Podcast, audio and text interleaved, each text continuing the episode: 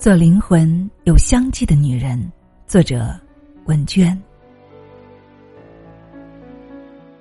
阴晴圆缺会有时，美景只是刚刚好。人生之情事，缘来缘去，有所乐必有所怨。太执着于恩恩怨怨，就错过了人生其他的美好。学会苦乐随缘，用从容的心去感悟流年，不让沧桑蒙蔽清澈的眼眸。望向窗外，阳光明媚依旧。他出生在一个没落的旧式大家庭，他才华横溢，少时成名，姿态孤傲，却能够洞穿人世沧桑。他也曾于千万人之中找寻爱情，即使低到尘埃里去，也最终没能使岁月静好，现实安稳。他体察世俗人心，不虚美，不隐恶，文章见解生动精辟之处，俯拾皆是。他用一支笔写尽人间凄凉。即使结局寂寞萧瑟，也不妨碍他成就一个流光溢彩的海上传奇。就是张爱玲。让我们一起走进张爱玲的故事：笔底倾城，海上花开。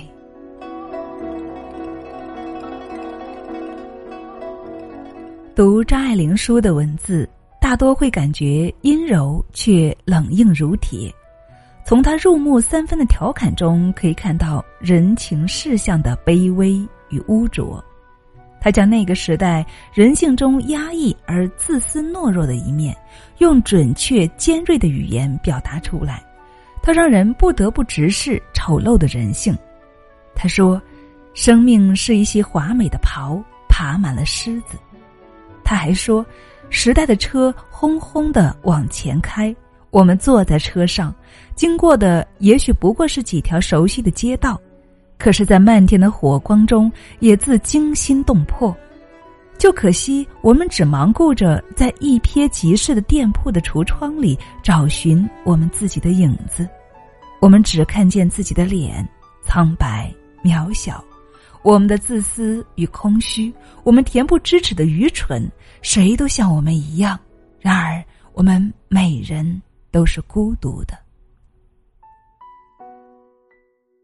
他并非哗众取宠，用苍凉犀利戳痛人类的痛处。他高傲的俯视这个盲目苍夷的世界。你要原谅他的尖刻真实，你需要去认识张英，从前的那个他。张爱玲原名张英，出生在上海公共租界西区的麦根路三百一十三号，一幢建于清末仿西式豪宅中。他的家世不错，祖父是清末名臣张佩纶，祖母是朝廷重臣李鸿章的长女李菊藕。这样的世家望族，到了张爱玲父亲张廷仲这一代，却日渐衰败。但是父亲依靠上一辈人留下的家业，仍撑着门面。也许是张廷仲时运不济，生活在一个新旧交替的变革时代，从小做了一肚子的八股学问，却赶上了废除科举。刚刚深谙旧社会传统文化的金科玉律，到了成年时候竟然百无一用。他也学英文，能读会写，读外文译著，了解新的思想。但是显然，他的人生还是乐于受旧时代延续下来的惯性主导，撑不起庞大的家业，索性就过起表面忧郁、内心糜烂的生活，吸鸦片、侠妓、赌博，醉生梦死。张爱玲的童年就是在这样的一个旧式家庭中度过的，读书都是家庭私塾，学的是古文言。如果没有母亲，她变不成最后的张爱玲。张爱玲的母亲黄玉范同张廷仲一样，都是名门之后，都曾受旧传统、旧文化影响，但是在这新旧杂成的价值观念中，她的选择却与丈夫完全不同。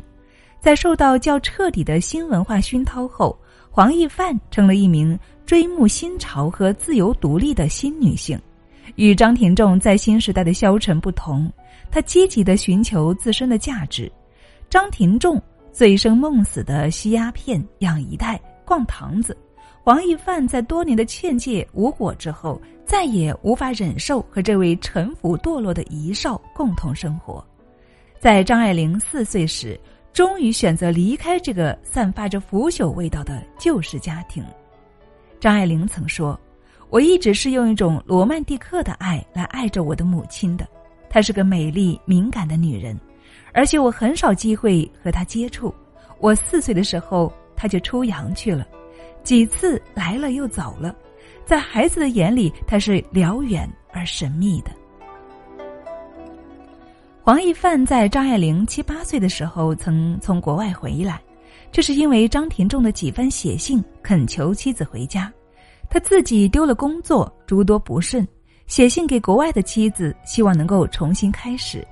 黄一范见张廷仲言辞恳切，又承诺改掉陋习，考虑到两个孩子的教育问题，决定回归家庭。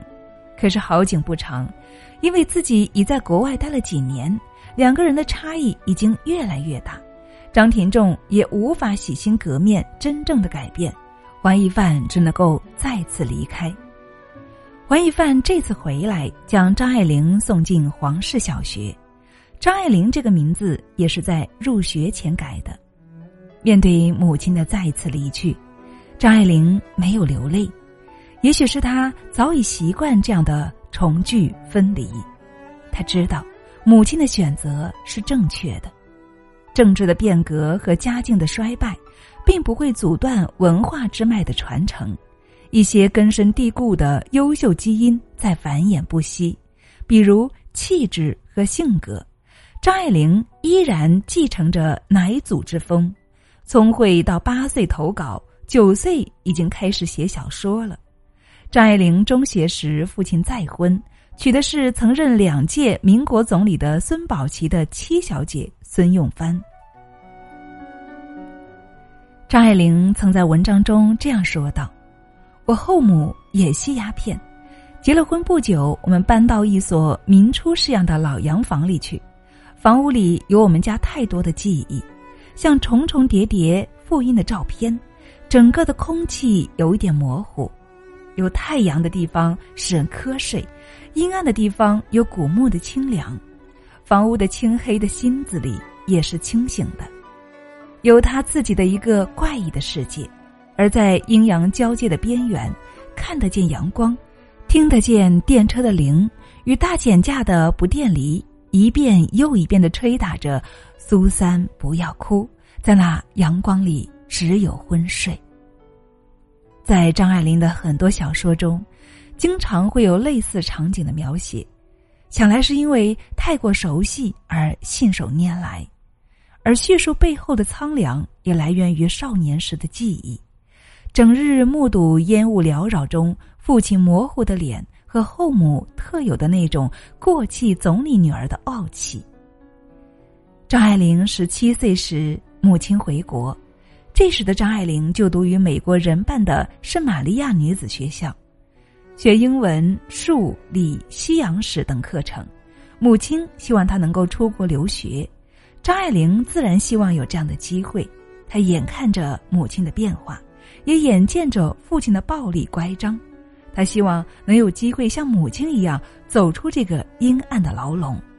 但是，当他同父亲说起留学时，父亲强烈的反对，并表示不会给他出一分钱。后母自然不希望拿出这笔钱，于是添油加醋。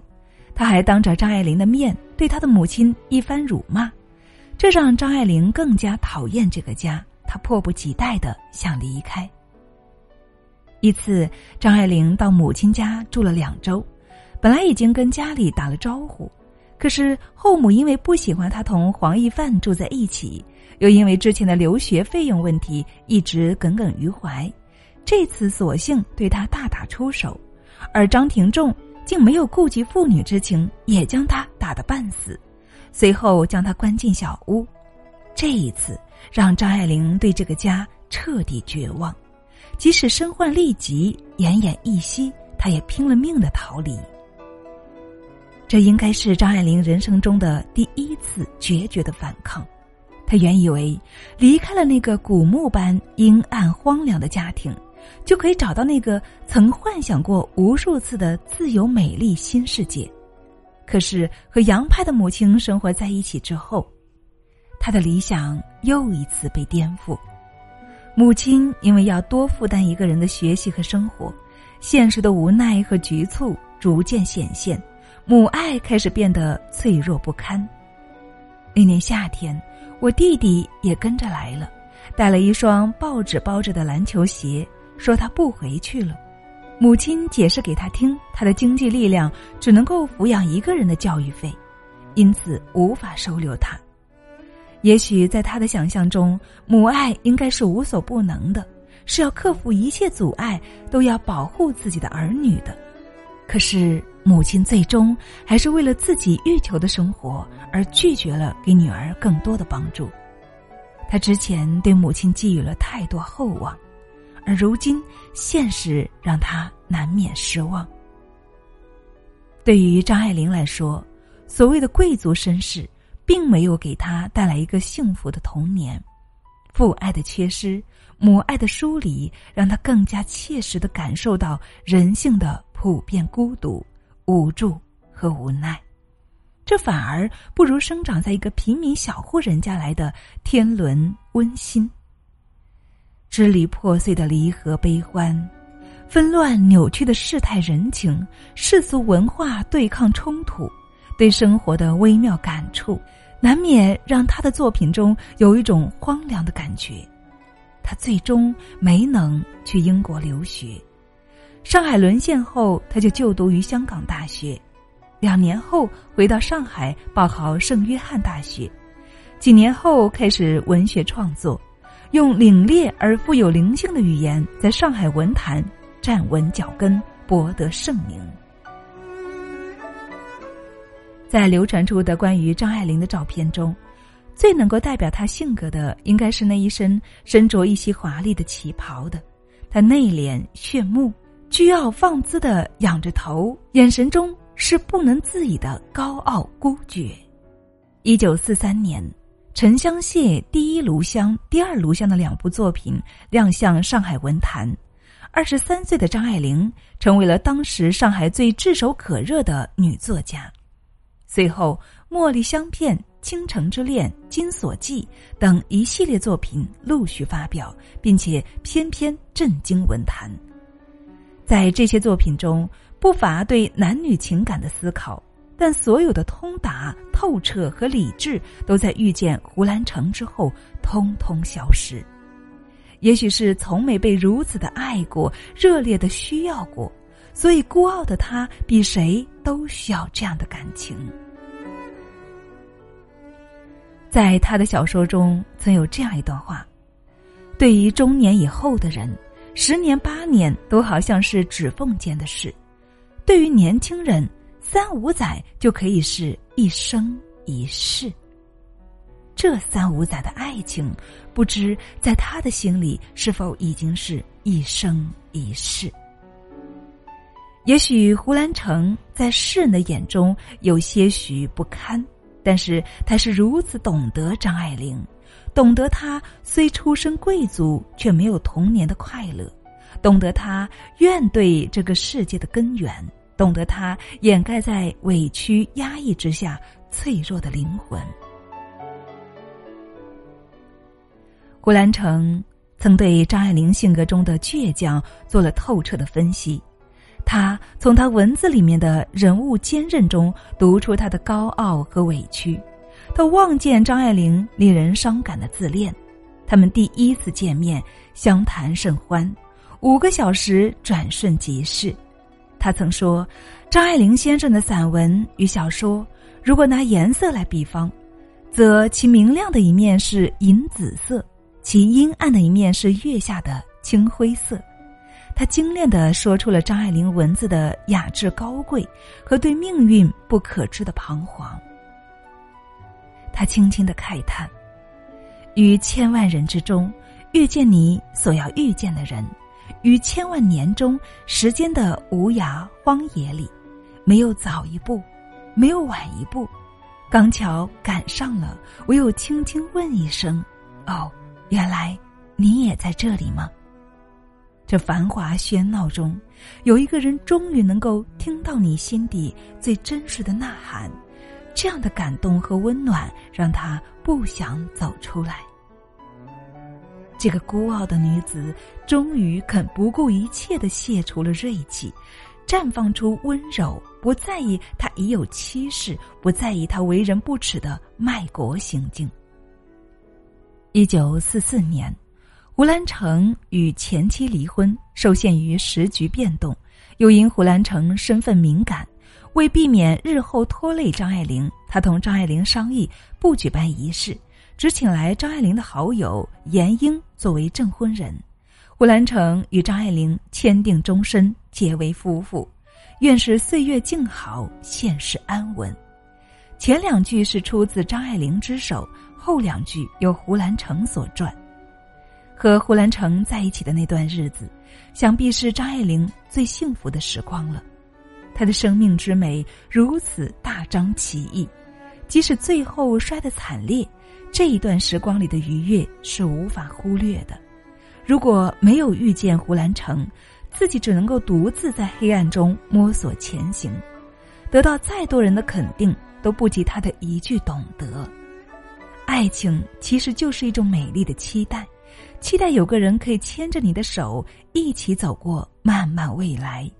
生命中有那么多无奈，生活中又有那么多的残酷，但是因为有了他的存在，他的生命终于多了条雨后的彩虹。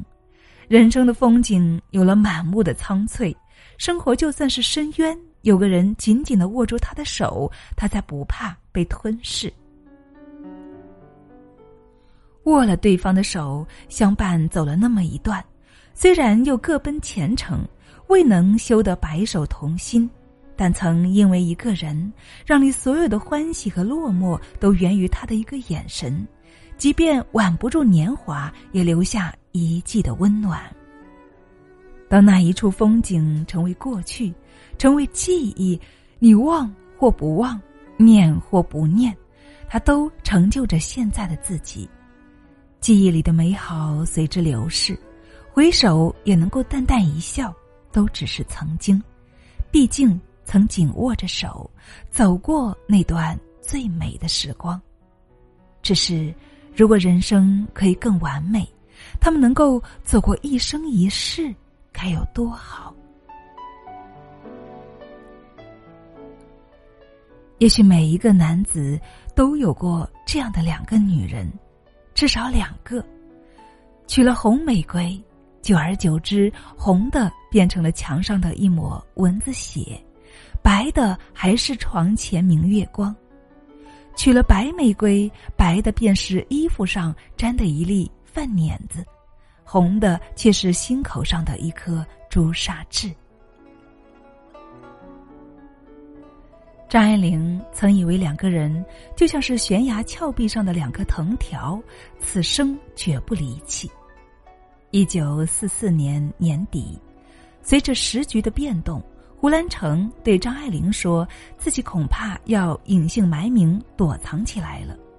张爱玲说：“那时你变姓名，可叫张谦，或叫张昭，天涯地角有我在牵你招你。”这样一番真心，并未得到珍视。当一个女人付出太多，放下尊严，男人也因此薄待这个女人的尊严。张爱玲总是这样通过被伤害来认知这个世界。亲情如是，爱情亦如是。爱情本来没有所谓对错，只不过是所托非人罢了。胡兰成作为旧式才子。才情各中翘楚，张爱玲最为欣赏他的才华。本来和这样的男子谈一场风花雪月的恋爱，做一个超越男女之情的精神伴侣，应该不失为那个时代的一段佳话。可是，张爱玲这样目下无尘的女子，甘愿为了爱情如飞蛾般的去扑向那未知的灯火，对爱就要这样一世一春的盛开。在张爱玲眼中，神圣无比的婚姻，对于胡兰成来说，却并未要打算负上一个丈夫应该负的责任，以及最起码的忠诚。胡兰成是吃过苦的，曾在发妻去世时四处借贷，无人帮忙。他后来回忆说：“我对于怎样天崩地裂的灾难，对人世的割恩难爱，要我流一滴眼泪，总也不能了。”我是幼年时的啼哭，都已还给了母亲；成年的哀泣，都已还给了玉凤。此时此心已回到了如天地之人。经过生活诸多磨难的人，往往更容易在挣扎中淡漠人格。他这样的人的人生价值观念中，没有比满足自己更重要的事情。苦难有时会让人产生强烈的自卑感，为了逃避自己懦弱的事实，又常常会通过想象一个虚假的自我保护自己的自尊，或是用别人的肯定来找到自我价值。胡兰成投靠汪伟是为如此，招惹不同的女人也不过是为填补自己空虚的灵魂。婚后第一离别，胡兰成来到武汉躲避。很快，竟与一个十七岁的女护士如胶似漆。他不可能有张爱玲般的才华和见识，但是胡兰成这一次寻求的是一个花样女子对自己仰慕的满足感。在武汉，胡兰成又举行了一次婚礼，可见婚姻在他手里不过是手段，不值一文。第二次，胡兰成逃到了浙江，化名张嘉怡。与同窗好友的庶母以夫妻相称，这一次他享受的是中年女人无微不至的关照。张爱玲这样高傲的人，却试图不计前嫌，不要回报，只求岁月静好。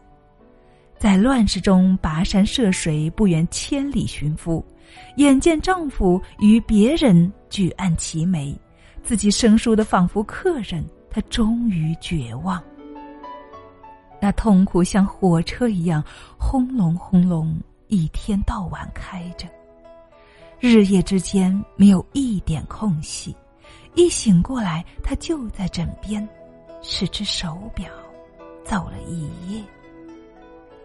一开始，他对胡兰成说：“你到底是不肯。我想过，我当时不得不离开你。”一不至寻短见，一不能够再爱别人，我将只是猥亵了。此后的几个月时间，两人偶有通讯。张爱玲常寄钱接济胡兰成，不愿他在流亡中受苦。一九四七年六月，张爱玲给胡兰成写了一封诀别信：“我已经不喜欢你了。”你是早已经不喜欢我的了，这次的决心是我经过一年半长时间考虑的。彼为时以小及故，不欲增加你的困难，你不要来寻我，即或写信来，我已是不看的了。也许在那一次离别时，他已下了决心，不过是因为胡兰成正处困境，他才不愿雪上加霜罢了。而写信时，胡兰成已经脱离了险境，张爱玲才肯与他恩断义绝。虽是胡兰成一手葬送了他们的婚姻，张爱玲还是想让自己来为这场传奇之恋心酸谢幕。可以委曲求全挽救婚姻，但是，一旦发现努力不过是徒劳，她还是那个目下无尘的女子。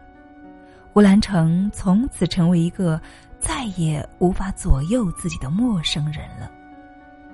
后来，他对这段感情只字不提，反倒是胡兰成在《今生今世》里写尽风流自赏的潇洒，一篇《张爱玲记》，对两个人的情爱聚散娓娓道来。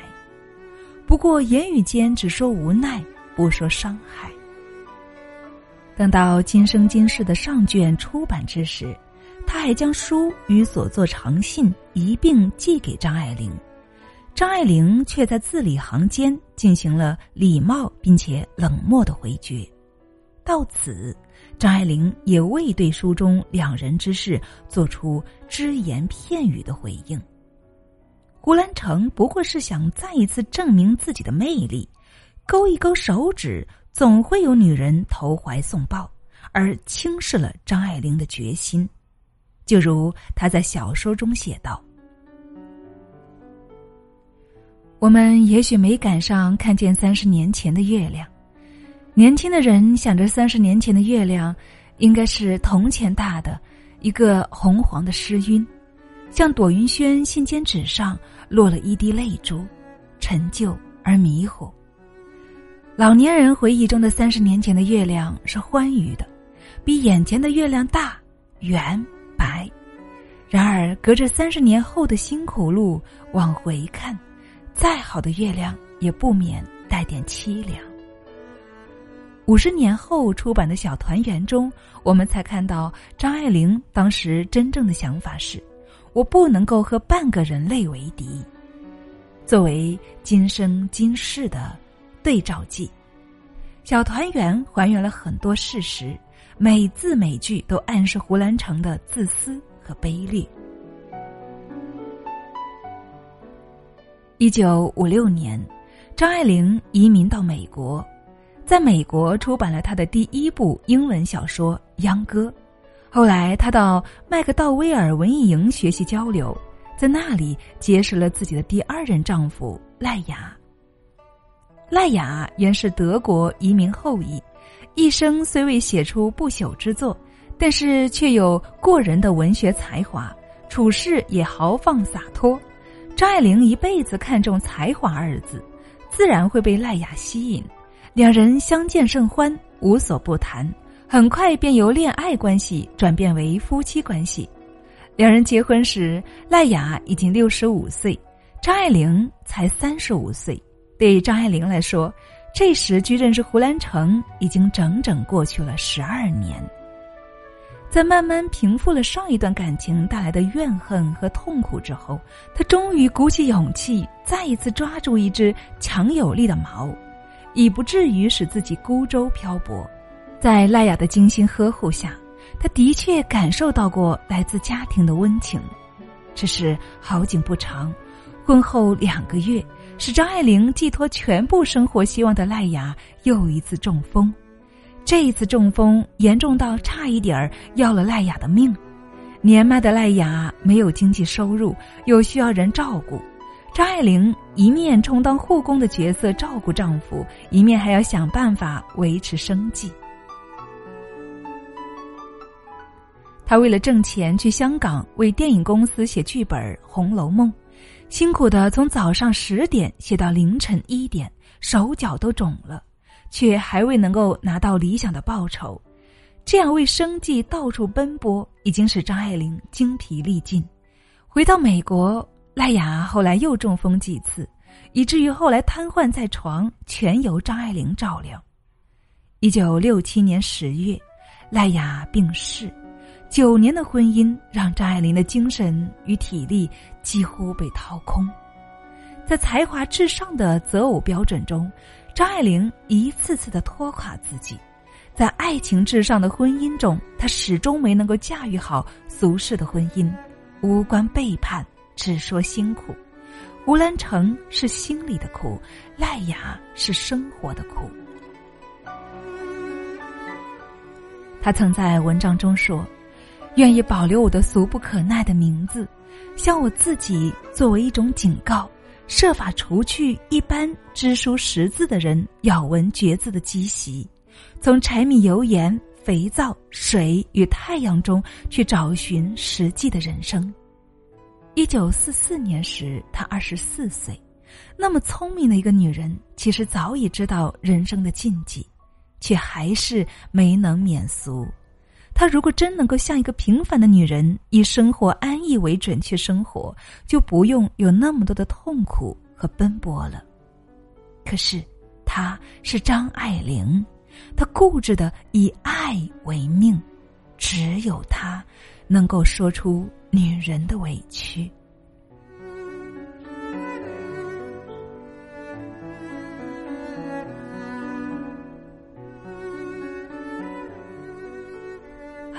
亲爱的们，张爱玲的故事就给你分享到这里了。对于张爱玲，我们应该很熟悉，看到过她很多的小说，曾经也很多文章，也有品读过她。但是这个女人，她的生活、她的爱情、她的命运，却给我们留下了长长的思考。平凡的生活并没有那么多的繁花似锦，人的一辈子只有百分之五是精彩的，百分之五是痛苦的，另外百分之九十。是平淡的，人们往往被百分之五的精彩诱惑着，而忍受着百分之五的痛苦，在百分之九十的平淡中度过。我是清新，这里是闺蜜共读，感谢您的聆听与陪伴，我们下期再见。